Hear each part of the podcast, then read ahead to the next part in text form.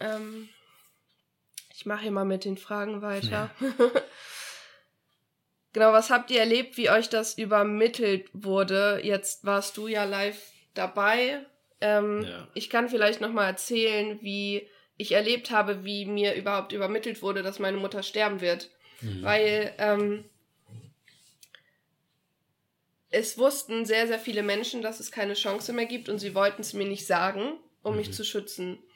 Und da muss ich hinterher sagen, ich, es ist total blöd, weil, also ich, ich verstehe es auch nicht, weil ich hätte es ja eh früher oder später mitbekommen. Und ähm, ich kann mich noch an eine Situation erinnern, wie ich mit meiner Cousine, die das vor mir wusste, also mit ihr bin ich sehr nah, ähm, und sie wusste es schon und ich habe mit ihr geschrieben und ich habe mit ihr sowas geschrieben wie, ja, das wird schon alles wieder und ich glaube daran, dass sie wieder gesund wird. Und meine Cousine wusste schon, dass es nicht so ist. Mhm. Aber sie durfte es mir nicht sagen. Und ich habe es aber irgendwie gemerkt an der Art und Weise, wie sie auf mein, ja, das wird schon wieder reagiert hat, dass da irgendwas nicht stimmt. Und mhm. das war so ein komisches Gefühl, weil ich trotzdem das nicht begriffen habe aber ich wusste, irgendwas stimmt nicht. Ähm, ja, da, ich, da hätte ich lieber, dass die sagen, komm, es steht jetzt fest. Jetzt sagen die es ihr, anstatt dass alle um mich herum das wissen. Mhm. Nur ich nicht.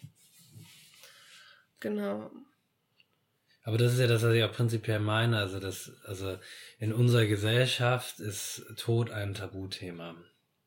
Ne? Und ähm, meine, meine Mutter kommt aus Indonesien und da hat sie mir eigentlich schon erzählt, wie es da war, wenn da jemand stirbt zum Beispiel. Das hat sie bei ihren Großeltern erlebt. Da wird der Körper, damals also wurde der Körper in der Wohnung aus, aufgebahrt. Hm. Und dann wurde da geräuchert und die Leute sind mit Räucherstäben drumherum gegangen, um sozusagen, ähm, ich weiß nicht, auch andere Geister oder so zu ähm, fernzuhalten, sozusagen, und die, die, die Person zu schützen und dann werden da Blumen hingelegt und ähm, es wird sehr, es ist wie eine, eine Zeremonie. Ähm, und meine Großeltern in Indonesien sind jetzt auch innerhalb, sagen wir mal, des letzten Jahres gestorben, beide. Und auch da wurde die Beerdigung richtig, ähm, also der Körper wird da hingelegt und dann in einem Sarg, so wie man das aus Filmen auch zum Teil kennt, und dann überall Blumen und dann kommen da alle hin und verabschieden sich und dann wird er richtig noch fast, sagen wir mal, halb gefeiert sozusagen.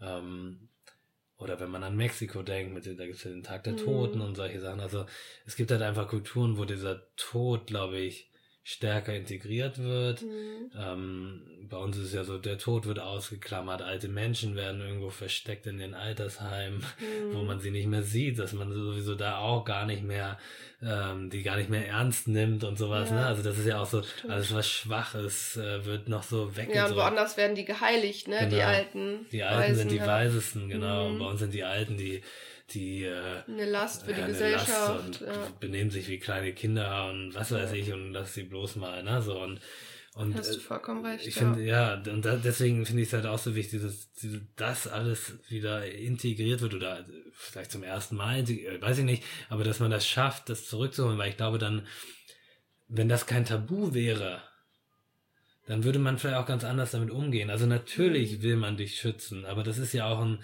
oder wollte man nicht schützen, aber es ist natürlich auch ein Resultat aus all dem, oh, wie es bei mir auch war. Wir können nicht darüber reden, wir wissen nicht, wie wir darüber reden und meine Mutter war dann schon, weil sie sehr früh nach Deutschland kam, doch sehr westlich, würde ich sagen, die ist mit 18 hierher gekommen und hat es dann, hat mir zwar davon erzählt, aber trotzdem haben wir das dann nicht so gelebt und das ist dann, ja, also ich glaube, wenn, wenn das mehr Teil der Gesellschaft wird, dann, dann verliert man auch die Angst und dann muss man auch nichts mehr verstecken.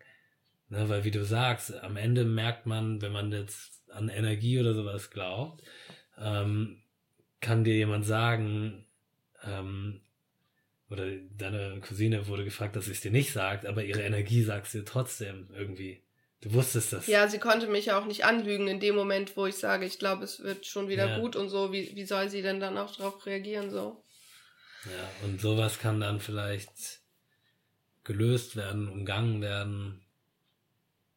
Ja, es ja. ist halt auch Schwachsinn, weil früher oder später werde ich es erfahren. Ja. Naja, ähm, aber ja, egal, zum, zum Thema Tod integrieren kommen wir später auf jeden Fall auch nochmal. Ähm, genau, in wie, auch eine gute Frage, inwiefern beeinflusst das dein Leben, dass deine Mutter gestorben ist oder dass du diese Person verloren hast? Also inwieweit hat dich das direkt beeinflusst? Also maßgeblich. Ähm, mhm. Eigentlich meinen ganzen Lebensweg seitdem. Ich habe das Gefühl, dass ich seitdem die Augen nochmal aufgemacht habe, um Sachen anzuschauen, die ich mir vorher nie angeschaut habe. Meine eigene Persönlichkeit, ne, das ganze Thema Persönlichkeitsentwicklung, ähm, mit sich selbst beschäftigen, ähm, von inneren Kind bis was weiß ich, also all diese Sachen, die, das ist erst danach gekommen, weil ich gemerkt habe, okay, jetzt muss ich, jetzt muss ich mich mit etwas auseinandersetzen, also mit mir. Also in der Therapie dann quasi. Zum Beispiel durch, durch, durch Therapie, Coaching und so weiter und so fort, dass man sagt, jetzt, jetzt, äh, also jetzt nehme ich äh, dieses, ähm, also dieser Tod ist jetzt passiert und das hat einen Einfluss auf mich und ähm, jetzt beschäftige ich mich mit all dem, was macht das mit mir, was hat das vorher mit mir gemacht und äh, was machen, was macht etwas mit dir, wenn du acht Jahre vielleicht Angst hast, dass jemand stirbt, ne? Und, und äh, wir waren ja dann doch noch, wenn man das alles zurückbringt, dann doch Teenager, Kinder und so weiter, ne? Also mhm. was äh, all das, ähm, dann aufzuwachsen mit diesen Gedanken auch. Ne? Ja. ja. Ähm, jahrelang halt eine Angst zu haben, zum Beispiel, was heißt das überhaupt? Mhm. Ne? Dann ähm, das Thema Gesundheit. Ne? Was, auch wenn meine Eltern beide Ärzte sind, was heißt es denn eigentlich, Krebs zu kriegen? Kann man da überhaupt was gegen machen? Ist Chemo denn, das ist das, was, das hat mich stark beeinflusst in den letzten drei Jahren, ist Chemo denn wirklich das, was man machen sollte? Gibt es auch alternative Wege? Sicherlich ähm, sollte man ähm, wenn es nicht anders geht, eine Chemo machen, aber man, also ich war so, so hilflos. Ich wusste nicht, also ich habe gewusst, Krebs, Chemo. Aber was ist alles dazwischen so? Ja. Habe ich mich überhaupt nicht mit auseinandergesetzt. Ich habe manchmal so gemerkt, wie ich so gegoogelt habe, aber auch völlig random nach genau dieser Krebsart und keine Lösung richtig gefunden. Aber ja, im Internet kommen ja auch so viele Sachen, ja. da kannst du dich ja nicht zurechtfinden. Ja, ja, und äh, also wirklich, was da noch alles rein, also Ernährung kommt da mit rein, zum Beispiel. Mhm. Was, welche Ernährung kann zum Beispiel krebsfördernd sein? Stress, äh, ne, sorgt ja auch dafür, zu wenig Schlaf, zu wenig Erholung. Äh, all die anderen Sachen, die vielleicht auch noch da rein also mit denen ich mich da nicht beschäftigt habe, die aber vielleicht einen Effekt drauf gehabt hätten, weiß ich nicht, ne, haben dann aber natürlich jetzt einen Effekt, dass ich mich ganz stark damit auseinandersetze. Was bedeutet das denn? Gesundheit. So. Mhm. Und da gehört die geistige Gesundheit mit dazu und die körperliche Gesundheit. Und ähm, das kam erst danach, ja. Ja, also du hast dich dann wirklich mit diesen richtigen Themen, die da so mit zusammenhängen, beschäftigt. Ja. Ja, ich war halt, wie gesagt, noch sehr jung. Und äh, mich hat es in dem Sinne beeinflusst, dass ich wie ich auch schon gesagt habe, keinen Erziehungsberechtigten mehr hatte in meiner unmittelbaren Nähe.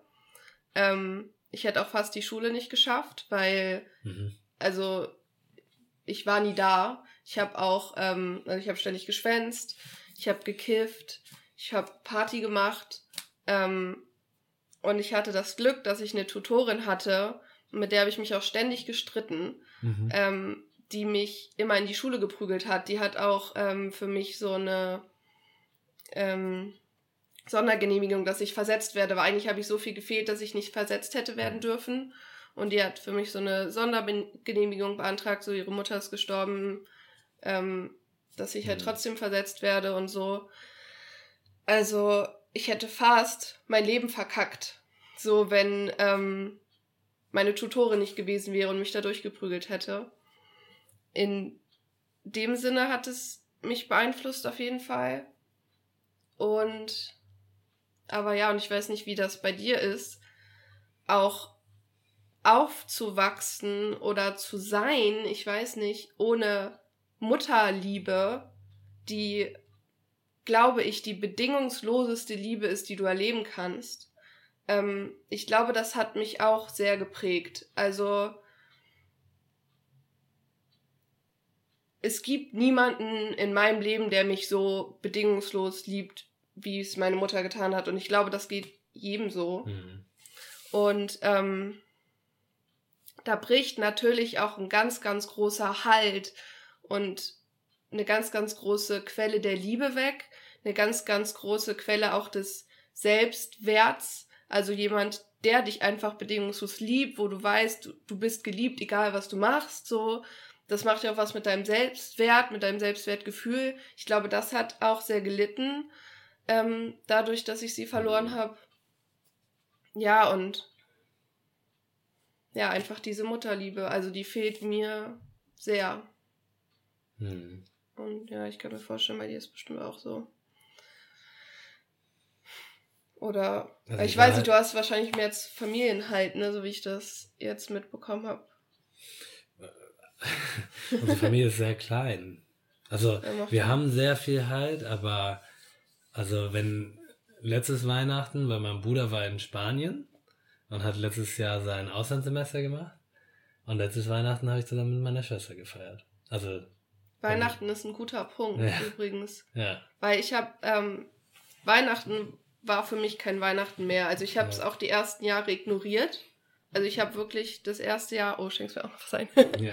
ähm, ich hatte zu dem Zeitpunkt einen Freund und ich habe auch gesagt, ich will kein Weihnachten feiern, weil es ist kein Weihnachten ohne meine Mutter. Und dann hat er es mit mir zusammen einfach ignoriert. Okay. Und ähm, dann bin ich nach Australien gegangen. und da fühlt es sich ja eh nicht weihnachtlich an, weil da ist warm und so und das war dann auch ganz gut. Und erst als ich wieder zurückkam aus Australien, was dann irgendwie drei Jahre nach dem Tod meiner Mutter war, konnte ich mich wieder ein bisschen darauf einlassen, Weihnachten zu erleben. Bist du bewusst nach Australien gegangen deswegen auch? Wegen Weihnachten oder wegen meiner Mutter? Wegen deiner Mutter. Ähm,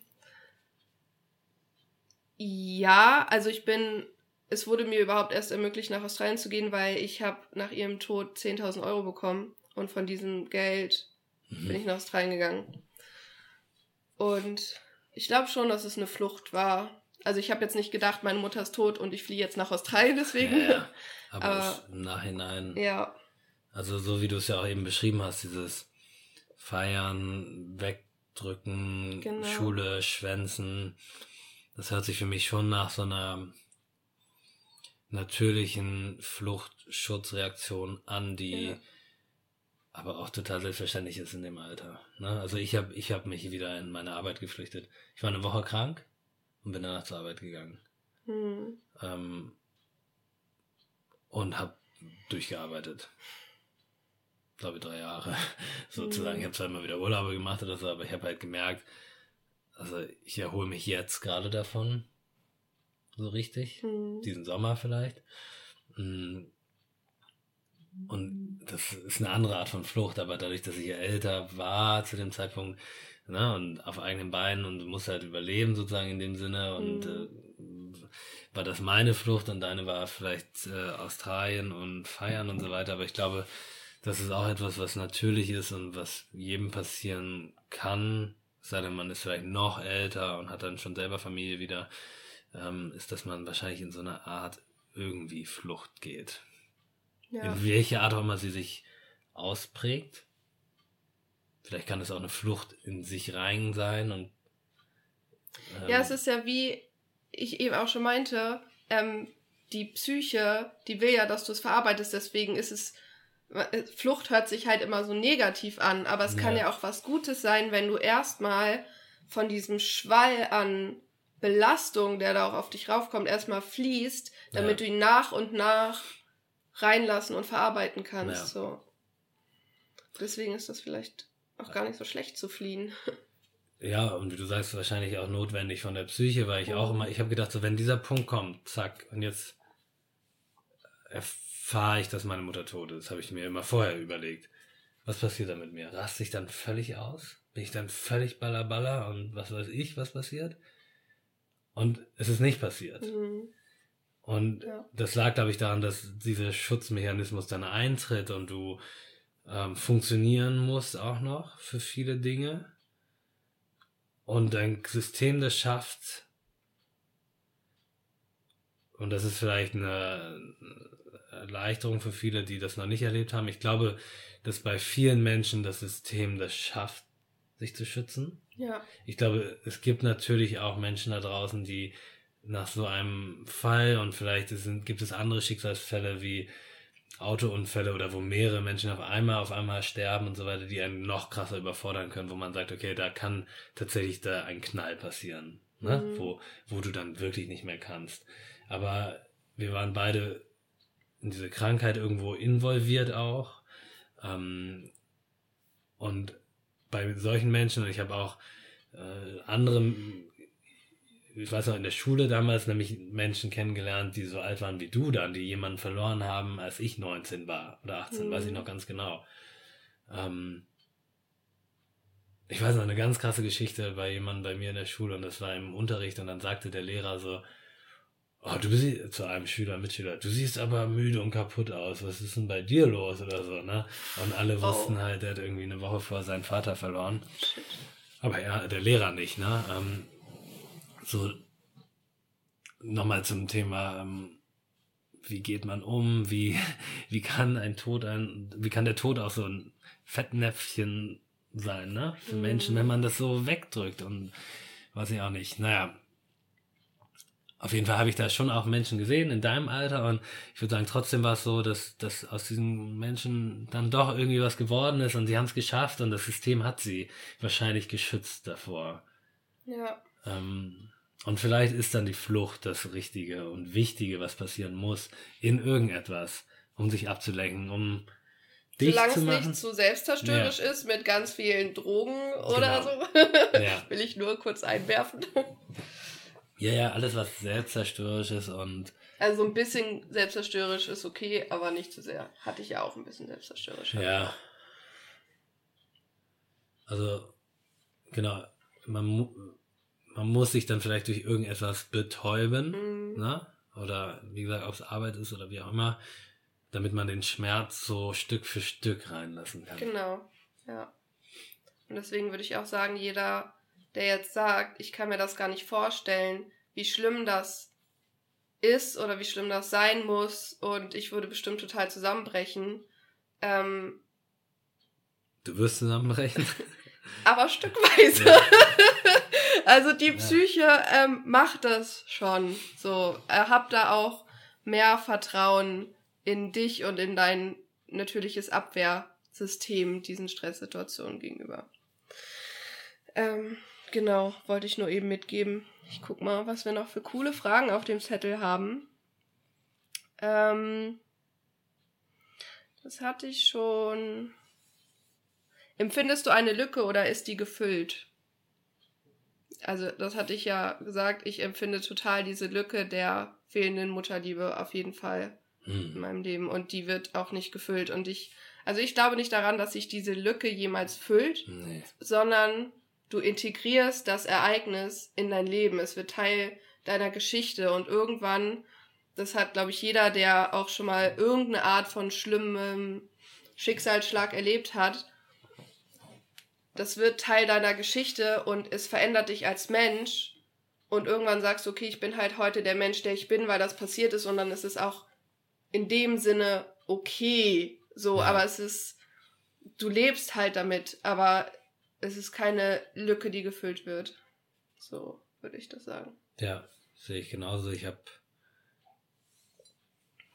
ich habe ein Gespräch gehabt mit ähm, ich habe einen, einen einen jungen Mann Mann Sag mal das in meinem Alter, ich weiß nicht. Ein Mann?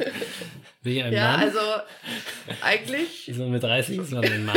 mit 30 ist man doch spätestens erwachsen. Gut, ich war da sieben. Ja. ja. Ich weiß nicht, ob ich jemals erwachsen werde. Aber ja. ich habe mit 27 jemanden äh, im Zug kennengelernt. Der war vielleicht zwei Jahre älter oder drei. Und der sagte mir, also das war ein Nachtzug sozusagen und äh, wir kamen ins Gespräch und dann ist ihm vor drei Jahren, also bei mir vor drei Jahren, dass meine Mutter akut gestorben ist, ist drei Jahre vorher seine Mutter gestorben. Mhm. Und wir sind im Zug und reden und reden und ich merke halt so krass mal wieder, ich kann mit einem Fremden über solche Themen sehr, sehr gut sprechen, alleine, weil diese Verbindung da ist und ich dieses Gefühl merke. Ich habe gesagt, ich, ich träume so krass von ihr. Ich träume und träume immer wieder von ihr. Und ähm, es tut dann auch immer weh. Also ich bin auch weinend aufgewacht zum Teil. Wovon hast du denn geträumt? Weil ich habe auch fast jede Nacht von meiner Mutter ja. geträumt. Und das waren immer so Träume wie, also sie hat halt noch gelebt und ich habe ihr manchmal auch ähm, noch was gesagt, so weil ich irgendwie wusste, sie ist tot eigentlich und ich habe den Traum genutzt, um ihr Sachen zu sagen. Ähm, und ich bin dann eher aufgewacht und war traurig. Oh, sie lebt ja gar nicht mehr. So, das war eher so meine Trauer. Oder was hast du geträumt? Also oft war es so, dass sie, also sie war wieder da. Also das war ganz stark immer da. Also okay. sie war da, aber sie war wieder da. Mhm auf einmal stand sie da oder wie auch immer, aber ich wusste, sie ist tot und ich wusste, sie ist da. Und oft war es so, ich habe geweint, ich habe sie in den Arm genommen, ich wusste, sie ist weg und wusste in dem gleichen Moment, ich kann sie jetzt gerade umarmen und mit ihr auch noch Sachen besprechen, die ich noch nicht mhm. besprochen habe. Ähm und ähm, bin dann auch aufgewacht und habe dann oft gemerkt, nochmal gemerkt, ich dachte, also hab, war dann, hab dann auch oft so geweint, weil ich wusste, also weil ich nicht gecheckt habe, dass sie gerade doch tot ist. Ne? Also das hat sich so echt angefühlt. Und, und dann habe ich erst gemerkt, sie war gerade da, aber ach nee, sie ist doch nicht mehr da. So war das mhm. oft. Und ich hatte zum Beispiel eine Situation, ich glaube, das Weihnachten war nämlich so ein Ding. Es war immer die Frage, wo feiern wir Weihnachten? Wie feiern wir Weihnachten? Und dann haben auch immer ganz viele, also immer mal wieder Leute gefragt, mein Vater oder so, ob wir bei ihm feiern wollen. Und äh, am, im zweiten Jahr war es so, dass, dass mich das zum Teil so gestresst hat und meine Geschwister aber dann immer in Hannover bei uns im Haus feiern wollten auch, ähm, wo sozusagen unsere Mutter gelebt hat. Und dass wir deswegen auch die letzten drei Jahre dann entweder zu dritt oder letztes Jahr zu zweit gefeiert haben. Und in diesem zweiten Jahr war es halt so, es war wieder so, wo gehen wir hin? Oder es haben dann doch wieder Leute gefragt, wollt ihr bei uns feiern? Und ich habe geschlafen und geträumt, dass meine Mutter wieder auferstanden ist und sie kam und sie meinte, ja, äh, Weihnachten bin ich da und wir feiern zusammen in Hannover mhm. und so. Und ich weiß noch, ich bin aufgestanden und bin äh, dann in die Küche gegangen, habe Frühstück gemacht, dann habe dann so gedacht, ach so, Weihnachten ist ja so gut wie vor der Tür. Ach, und jetzt muss ich mich auch gar nicht mehr mit dem Thema auseinandersetzen, weil Mama ist ja wieder da und wir feiern Ach, du hast das noch, während du wach warst, ja. so lange noch, während du Frühstück ja. gemacht hast. Ja, so Krass. zwei Stunden später. Und dann war ich so, scheiße. Nee, war die Bücher gar nicht mehr da. Und so das real waren die Träume. Das ist echt krass. Ja, bei mir war es immer relativ nach dem Aufwachen dann. Also mal, oft war es auch so, dass ich nach dem Aufwachen, ich bin aufgewacht und habe gemerkt, das Bettlaken ist nass, weil ich im Traum richtig, ich habe oft einfach angefangen zu weinen und sie umarmt und geweint und sie hat auch geweint und mich gehalten. Und das hat sich so angefühlt, als wäre es ein Besuch gewesen. Und dann bin ich aufgewacht und habe halt gemerkt, puh, ich habe hier das ganze Bett nass geweint. Ähm, und ich habe dir ja im Vorgespräch schon gesagt, also ich bin jemand, der eigentlich ganz, ganz wenig weint. Also ich habe da viel Emotionen gekillt, auch in diesen acht Jahren wo es auf den Tod zuging, mhm. um mich auch selbst zu schützen wahrscheinlich und wo es jetzt, wo ich jetzt gerade in den drei Jahren auch ganz krass daran arbeite, wieder zu weinen und da wieder ranzukommen. Ne? Also ähm, weil ich merke, dass ich das will auch und dass, mhm. dass es wichtig ist, auch für die Verarbeitung. Naja, auf jeden Fall habe ich aber oft geträumt und da geweint, also das kam dann schon vor. Ja, und ähm, Jetzt habe ich aber eigentlich was anderes erzählen wollen, ne? Ich wollte antworten auf eine Frage von dir. Was ähm, mit der Lücke, ob die gefüllt ist, aber da sind wir, glaube ich. genau, ich war in dem Zug ja. und dann habe ich dem ah. jungen Mann erzählt, dass, dass ich halt weine, äh, dass ich oft träume und, und Schmerz fühle. Und dann meinte er zu mir, äh, Lars, weißt du was? Ähm, du wirst immer von ihr träumen Und du wirst dich immer so an sie erinnern, als es gestern zum Teil und diesen Schmerz fühlen. Die Frequenz wird nur weniger. Und ähm, da habe ich gemerkt, dass ich zu dem Zeitpunkt irgendwie gedacht habe, hoffentlich hört der Schmerz irgendwann mal auf. Und als er mir das gesagt hat, nee, die Frequenz wird nur weniger, aber es wird für immer da sein, weil deine Mutter ist für immer weg sozusagen, also zumindest auf dieser Erde, ähm, dass ich gemerkt habe, ja, und ich will gar nicht, dass der Schmerz aufhört. Also, weil diese Lücke einfach für immer da sein wird. Und das würde ja bedeuten, dass die Lücke gefüllt wird und diese Lücke kann nicht gefüllt werden. Das heißt, ähm, ist es in Ordnung, dass ich immer wieder solche Träume haben werde, dass ich immer mal wieder diesen Schmerz fühlen werde, weil beim Geburtstag, bei, an Weihnachten, auf mhm. irgendeiner Hochzeit vielleicht oder ähm, Total, ja. Aber wenn, wenn du dann deine eigenen Kinder hast oder alles diese Momente, an die ja. denkst du ja so, wo du denkst, eigentlich. Das erlebt sie nicht mehr so, oder dann ja, müsste sie jetzt da sein irgendwie. Ja, eigentlich alle wesentlichen Meilensteine, die mhm. man selber in seinem Leben plant, so, auf jeden Fall wird da diese Lücke sein. Ja. Weil du willst, wolltest ja, dass sie da ist. Und diese Total. Lücke wird nicht gefüllt. Das heißt, diese, die schönsten Ereignisse werden immer dafür sorgen, dass da auch ein bisschen Schmerz ist. Oder viel, oder wie auch immer. Aber dann habe ich, in dem Moment habe ich gemerkt, und das ist irgendwo auch was Schönes, weil es bedeutet, also, dass du sie nicht vergisst. Also, werden dass du noch eine Verbindung nicht, hast genau. zu ihr, ja. Es, die, die, diese Person ist so wichtig, sie kann nicht vergessen werden. Und mhm. in dem Moment habe ich gesagt, nee, und ich will diesen, also es ist okay, dass der Schmerz dann nicht aufhört. Im Gegenteil. Ja. Aber die Frequenz nimmt ab und man geht anders damit um und man heilt da auch in dem Sinne, das glaube ich schon. Ähm, und was, was ich auch irgendwie gerade einwerfen will, man ist auch nicht wirklich unglücklich, nur weil man diesen Schmerz empfindet. Ja. Also, wo du ja schon sagst, das ist auch irgendwie was Schönes. Ja. Ich glaube, das darf man nicht verwechseln, Schmerz und unglücklich sein. Ja. In dem Moment. Also man wird wieder glücklich, auch wenn man den Schmerz hat. Genau. Deswegen ist es ja ungefähr so, in den, in den allerglücklichsten Momenten wird man wahrscheinlich gleichzeitig diesen Schmerz haben. Genau. Ja. Ähm, ja, auch mit den Träumen, da kann ich nur wieder sagen, das ist ja auch eine Sache, wie die Psyche damit umgeht.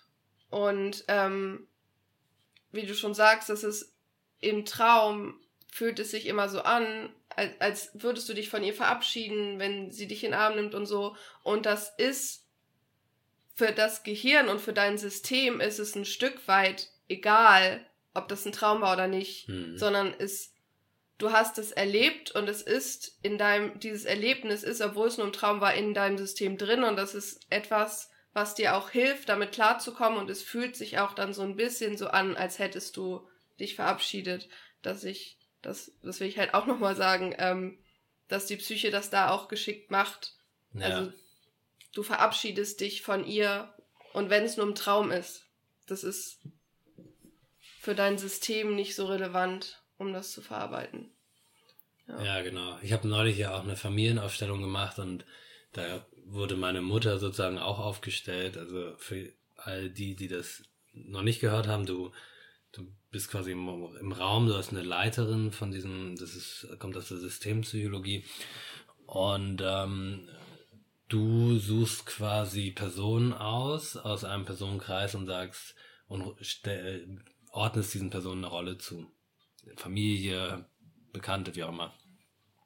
Und in diesem System entsteht eine Dynamik, die relativ ähnlich ist wie es in echt ist. Klingt mega weird, ist aber so, dass diese Menschen dann untereinander eine, ein System entwickeln, nur weil du sagst, du bist meine Mutter, du bist mein Vater, du bist der und der.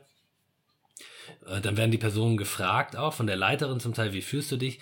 Und die Gefühle, die da hochkommen, sind interessanterweise auch zwischen den Personen oft real und du kannst dann mit diesen Personen interagieren. Und man hat da auch schon Tests mitgemacht und das bewiesen, dass das funktioniert. Man konnte aber noch nicht beweisen, also so ist mein Stand des hm. Wissens, warum das funktioniert. Okay. Das hatte ich mal. Auf ähm, spiritueller Ebene, wer daran glaubt, kann man so oder so sehen, soll das sozusagen, äh, ist Energie Energie und egal wie weit der Ort und Zeit entfernt, äh, die Person entfernt ist, du ordnest das zu und dann kommt quasi die, diese Energie zu dir auch in diesen Raum. Ja, ich meine, aus wissenschaftlicher genau, Sicht kann, genau. kann, man nicht erklären, wie, aber man kann aus wissenschaftlicher Sicht schon erklären, dass es funktioniert. Okay. Oder hat das bewiesen. Ja. So, das wollte ich.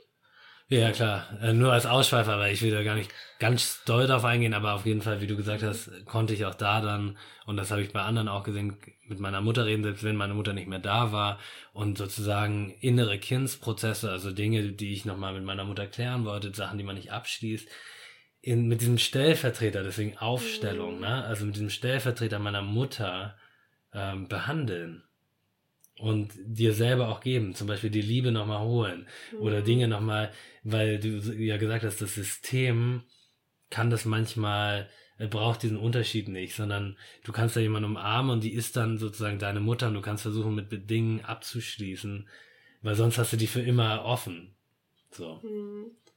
Ja. Und deswegen, ob es jetzt ein Traum ist oder eine Aufstellung, man kann, glaube ich, ganz viel, ähm, und dann, das ist, wie gesagt, kein, Hokuspokus in dem Sinne, sondern einfach fürs System wichtig und kann man ganz unterschiedliche Methoden finden, um, um auch nach dem Tod sozusagen noch zumindest die Dinge, die einen selbst betreffen, zu bearbeiten.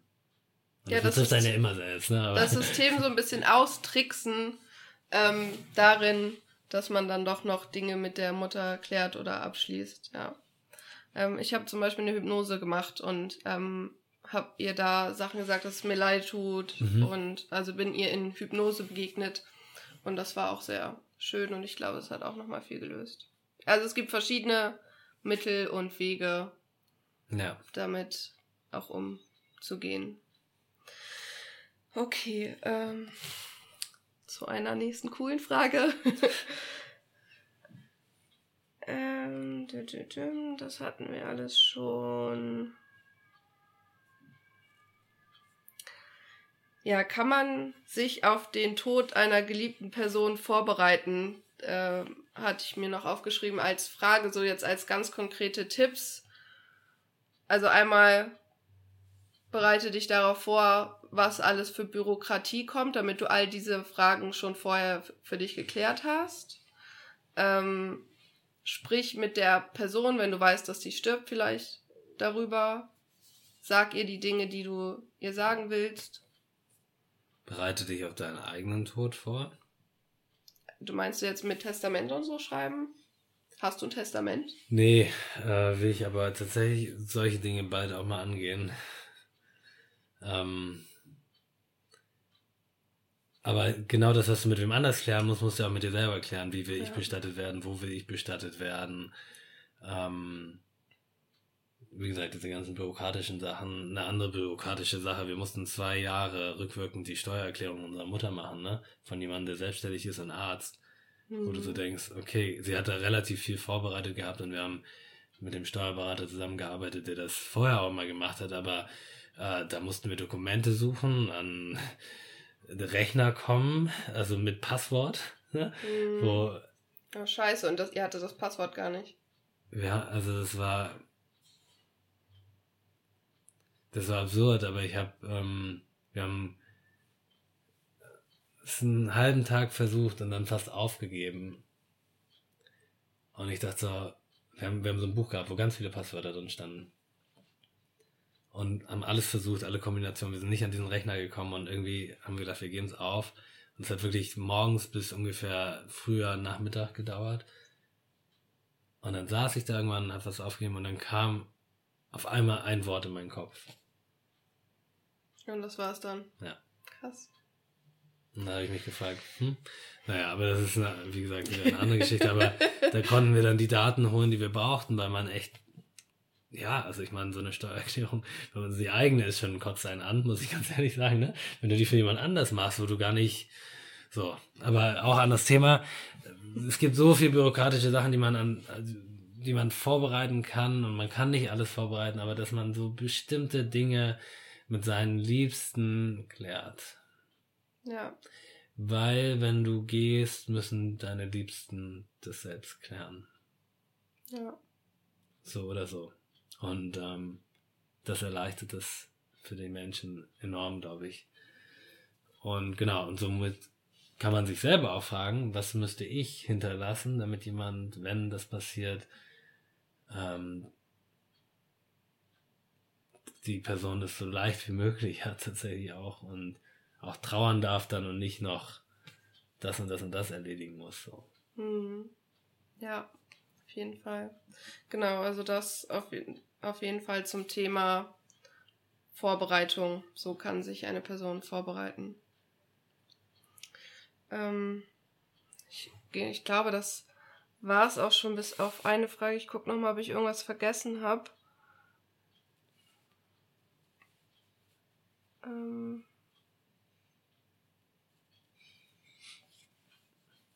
Ja. Ja, nee, ich glaube, dann ist tatsächlich noch eine Frage. Ähm, seht ihr Handlungsmöglichkeiten für ein krebsfreies Leben? Und ja, oder inwieweit hätte man das beeinflussen können mit dem Krebs? Hm. Da würde ich sagen, na klar, gibt es Handlungsmöglichkeiten für ein krebsfreies Leben bis zu einem gewissen Punkt. Also man kann sich halt gut ernähren, stressfrei sein und so weiter. Aber gerade wenn es auch wieder in diese spirituelle Persönlichkeitsentwicklungsszene geht, finde ich, muss man auch irgendwo einen Cut machen, weil da ist ja viel so, alles in deinem Leben ziehst du selber an ja. und du hast das alles selber zu verantworten quasi. Und ich glaube, du musst da auch irgendwo einen Cut machen, weil das mag zwar alles stimmen auf einer Ebene, aber ich finde es irreführend zu sagen, die Menschen sind da selber für verantwortlich, weil sie geben ja ihr Bestes und manchmal passieren da Sachen in deinem Unterbewusstsein, vielleicht, wenn wir ja. jetzt mal davon ausgehen, dass so ein Krebsgeschwür von irgendwelchen unterbewussten Sachen ist, dann können die das ja nicht beeinflussen, weil es ist ja unterbewusst und sie wissen es nicht und es kann sein, dass du dich tausend Jahre mit deinem Unterbewusstsein beschäftigst und da ist trotzdem was, was du halt nicht gesehen hast, so. Ja. Und deswegen, klar, die ganzen äußerlichen Faktoren, aber selbst da kann es einfach sein, dass jemand Krebs kriegt, weil entweder in seinem Unterbewusstsein irgendwas war, was das verursacht hat, oder auch weil die Energie der Welt nicht die gesündeste ist und huch, jetzt habe ich mir mein Tee verkleckert äh, und Krankheiten verursachen kann, so, weißt du. Ja. Ich weiß nicht, also, wie du das siehst. Ich finde, es ist schwierig, weil man da, genau in dem Moment, wo man, es ist die Frage, an was man glaubt, ne? Wenn man sehr naturwissenschaftlich denkt, würde man immer sagen, der Krebs ist, äh, also Ursache, Wirkung, also ist die, Ur ist die Wirkung von irgendetwas, ne? Du kannst jetzt sagen, weiß ich nicht, ähm, ich kannte mal eine, die hat Medizin studiert und in, in, dem Absch in der Abschlussprüfung haben die ähm, zwei Lungen hingelegt. Einmal die Lunge von jemandem, der stark raucht und einmal die Lunge von jemandem, der in einer Stadt wohnt mit 500.000 Einwohnern oder mehr. Und hm. die Lungen sahen zum Teil sehr, sehr ähnlich aus, weil Feinstaub und Abgase und so weiter und so fort ja, genau. denselben Effekt haben. Und da ist natürlich die Frage, ähm, welchen Impact hast du persönlich? Da kannst du so viel Persönlichkeitsentwicklung machen, wie du willst.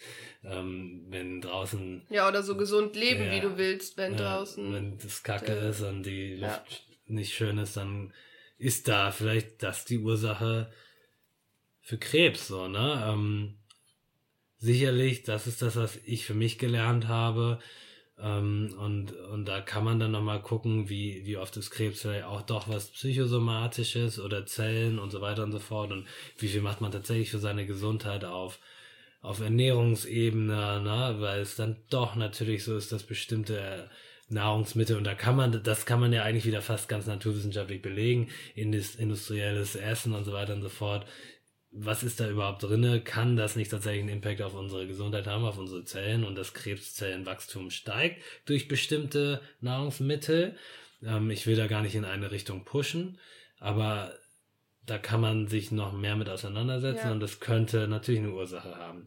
Und natürlich kann man auch rein naturwissenschaftlich vielleicht überlegen, äh, Regenerationsphase und Stressphase, wie hängt das zusammen? Na, wenn ich nur unter Dauerfeuer bin und wie auch immer, ja, sorgt das nicht dafür, dass das Immunsystem kippt und andere stärkere Zellen ja, stärkere, kränkere Zellen dann wachsen können und so weiter mhm. und so mhm. fort. Ähm, ja, das, das, ist, das ist wahrscheinlich so ein schmaler Grad zwischen Persönlichkeitsentwicklung, Spiritualität und dann doch sehr, sehr naturwissenschaftlich, wo man das einfach nicht sagen kann. Na, was man, was woran ich glaube, wie gesagt, ist, dass in dem Moment, wo Krebs ausgebrochen ist, vielleicht noch sehr, sehr, sehr stark am Anfang, ähm, ich jetzt, das ist meine Erfahrung, weil ich da mit Leuten auch zusammengearbeitet habe in den letzten drei Jahren, die sich mit Krebs und Ernährung auseinandergesetzt haben, dass ich da ganz stark auf die Ernährungsebene nochmal gehen würde und gucken würde, äh, gucken würde, dass sehr viel im Bereich pflanzliche Ernährung, Rohkost und so weiter, da gibt es tatsächlich Bewegungen, die sagen, ähm, back to the roots sozusagen, da ist ganz, ganz viel an natürlichen Heilstoffen drin, wenn wir das ja. auch weglassen und nur noch industriell Sachen, dann, dann hat der Krebs sozusagen nur noch Nährstoffe. Damit würde ich mich in einer Anfangsphase des Krebs stärker auseinandersetzen, wenn ich zurückspulen könnte.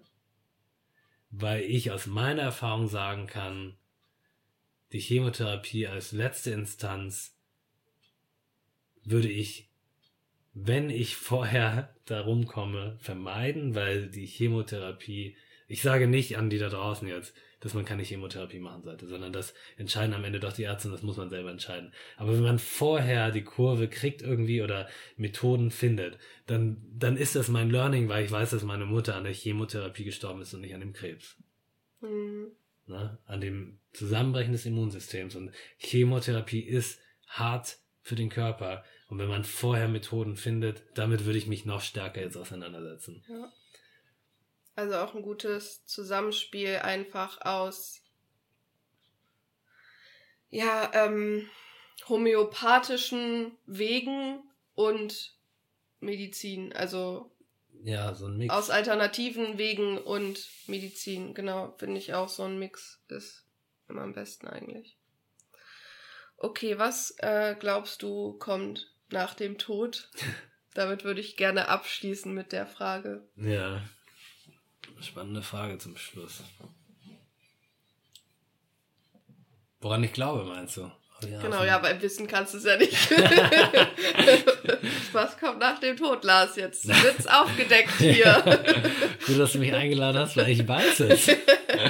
Nee, ich weiß es nicht. Da muss ich, da muss ich zu sagen, mein Vater hat tatsächlich eine Nahtoderfahrung, der, oh. der weiß es noch. Und er hat gesagt, er hat einen Tunnel mit Leitplanken gesehen. Und Sterben ist sehr spannend und überhaupt nicht schlimm. Aber das nur mal so. nur mal so ganz schnell nebenbei rein. nee, wollte ich nur kurz sagen.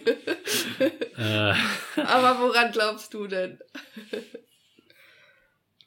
Äh, das war bei mir ein Hin und Her.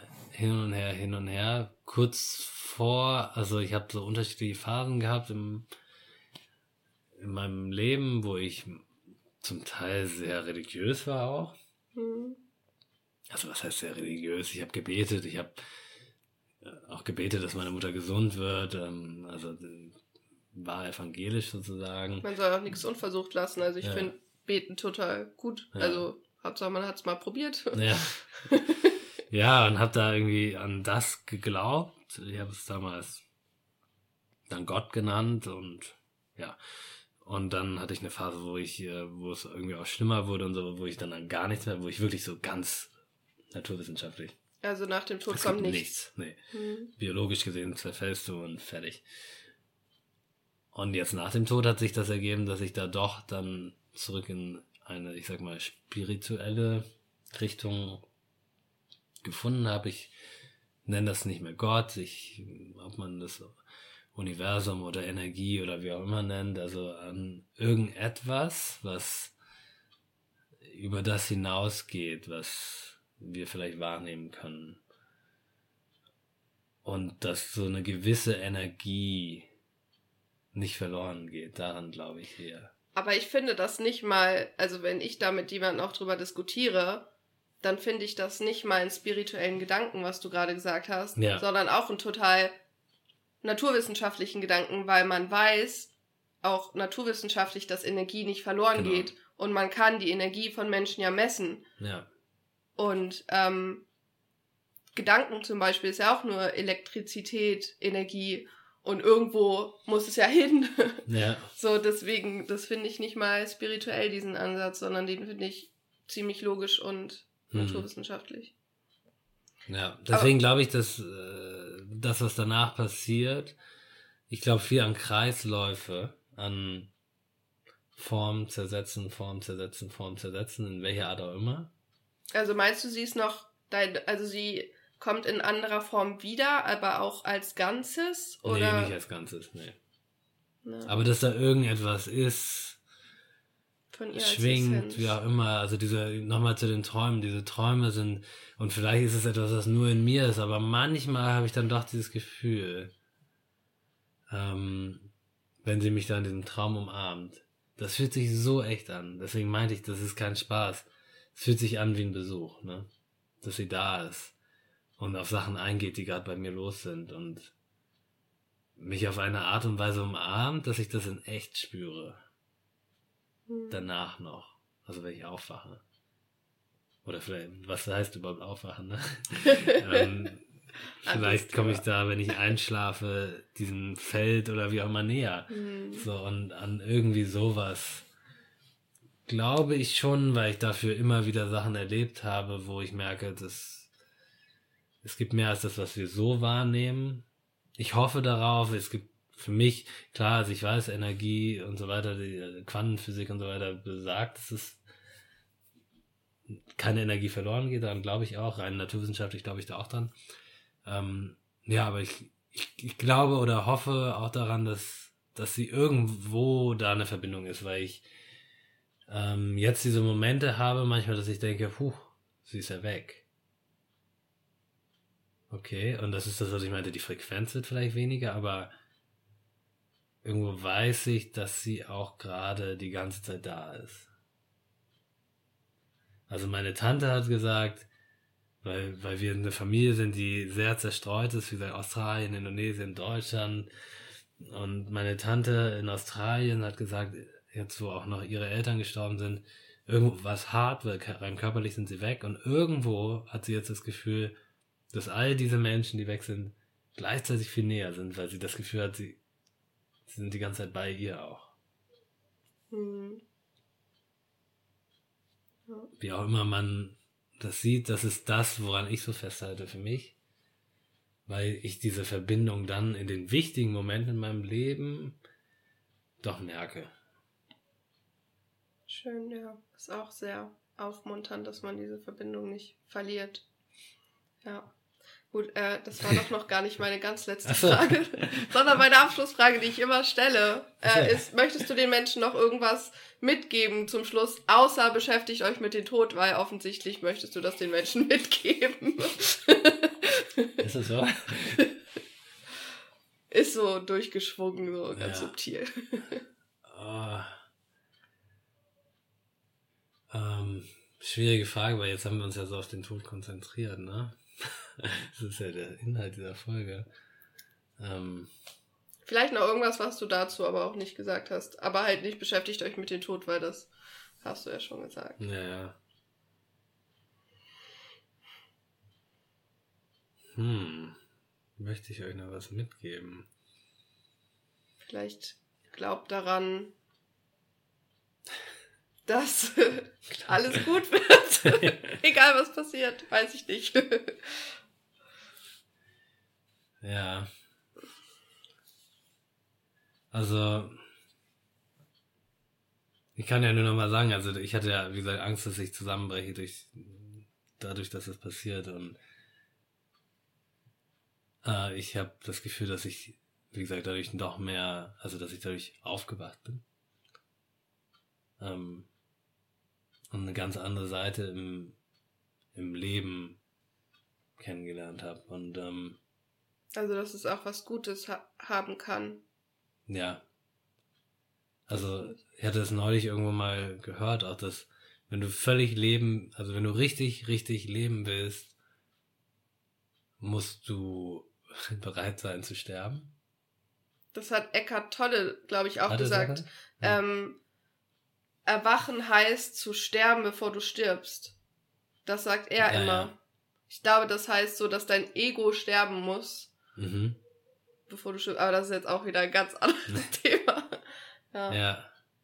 Aber was ich auch wichtig finde, ist, ähm, auch zum Thema Tod und auch zum Thema po positive Dinge am Tod, ich glaube auch sich bewusst zu machen, dass man stirbt, ist die Nummer eins Motivation, sein Leben irgendwie auf die Reihe zu kriegen, weil wir ja immer dieses, ach ja, kann ich ja morgen machen, ach ja, mach ich morgen, ach ja, morgen, so. Aber wenn du weißt, irgendwann ist dein Leben einfach zu Ende und das Schlimmste, was passieren kann, ist, dass du am Ende, also für mich das Schlimmste, was passieren kann, ist, dass ich am Ende da liege und denke, hätte ich mal meinen Arsch hochgekriegt, so, jetzt geht's nicht mehr, denn jetzt sterbe ich, so. Ja. Deswegen dieser Gedanke auch zu wissen, du stirbst irgendwann, deine Zeit hier ist begrenzt, du kannst nicht immer sagen, ich mach das morgen. Ja. Ähm, Ja, da habe ich eine gute Übung zu. Die habe ich Anfang des Jahres Oh, ja. gemacht. Habe ich so ein Video drüber gemacht. oh geil, verlinken wir. Ja, ich unter diesem Video Schrägstrich Podcast. Ja, genau. Und zwar äh, geht es darum, das ist eine Übung von Max Strom, glaube ich. Und die ist äh, so nach dem Motto, wenn, dass er sich jedes Jahr sagt, wenn dieses Jahr mein letztes Jahr wäre. Ja, geil. und so in das Jahr startet. Und in dieser Übung geht es auch darum, dass du für dich mal ganz unzensiert aufschreibst. Stell dir vor, du dürftest all das aufschreiben, all die Entscheidungen, die du treffen würdest, wenn dieses Jahr wirklich, jetzt, jetzt ist ja das Jahr fast zu Ende, ne? Also m- mach das für 2020, ich habe das für 2019 gemacht, wenn 2020 wirklich das letzte Jahr wäre, und dann schreibst du auf, dann würde ich dann würde ich das, dann würde ich das. Welche Entscheidung würdest du treffen? Und schreib das so auf, dass du kannst das Blatt danach verbrennen. Das wird niemand sehen dann. Aber du hast eine Tendenz in dir drinne, wohin es dich eigentlich zieht. Mhm. Und dann merkst du, dass du Ent Entscheidungen treffen würdest, ähm, die du eigentlich eh treffen willst. Mhm. Und du machst es dann von, also indem du es auf dieses Ja sozusagen projizierst, ähm, merkst du, was deine eigentlichen Wünsche werden. Was kommt intuitiv. Mega Übung. Ja. Und ich glaube, das ist dieses, ja, also natürlich, der, der Tod macht genau das präsent. Ähm, ja, dass das, das, das, das, das es das Leben gibt, ne? Dass wir das Leben genießen. Ja. Ähm, das habe ich auch gelernt, auch durch meine Mutter, die, also wenn ich eins gelernt habe so und ich habe viele Muster übernommen und auch immer arbeite auch viel und mach das ähnlich wie sie. Sie hat auch mal viel gearbeitet, viel gearbeitet, aber manchmal denke ich jetzt so, sie hat nie eine Pause gemacht und ich denke manchmal so, wenn ich jetzt eine Pause mache, ist okay. Weil wenn sie mir was beibringen wollte, also sie hat mir die größte Lektion beigebracht. Mhm. Mach eine Pause, chill mal, genieß das, was jetzt gerade da ist, leb Ja. dein Leben. Ähm, sie hat auch ihr Leben gelebt, das weiß ich, und, aber sie hat auch sehr viel gekämpft in dem Sinne. Und äh, der Kampf hat vielleicht dazu geführt, dass sie nicht so gut regenerieren konnte und so weiter und so fort. Und dann denke ich immer, wie sie da vor mir sitzt und mir sagt, Lars, das ist okay. Ruh dich jetzt einfach mal aus. Ja. Sehr gut. Dann würde ich sagen, danke fürs Gespräch. Sehr gerne. Ähm, es war mir eine Freude, wenn man Mir das in diesem Zusammenhang sagen kann. Und äh, ja, danke fürs Zuschauen, Zuhören. Und tschüss. Ciao. So, das war es mit dem Gespräch mit Lars Wendt. Ich hoffe, du hattest einige Erkenntnisse zum Thema Tod. Und falls du jetzt noch irgendwelche Fragen hast an Lars oder mich, dann kannst du sie gerne stellen. Am besten unter dem Post zur heutigen Folge auf meinem Instagram-Kanal. Manns genug heiße ich da. Du kannst sie natürlich auch direkt an mich stellen per Privatnachricht oder auch an Lars. Folg ihm auch gerne. Er heißt da Lars Wendt. Ich werde das auf jeden Fall auch verlinken, sein Profil unter diesem Post. Ja, ich hoffe einfach, dass du was für dich mitnehmen konntest und wünsche dir jetzt einfach alles Gute und bis zum nächsten Mal. Peace, Love and so on. Deine Marlene.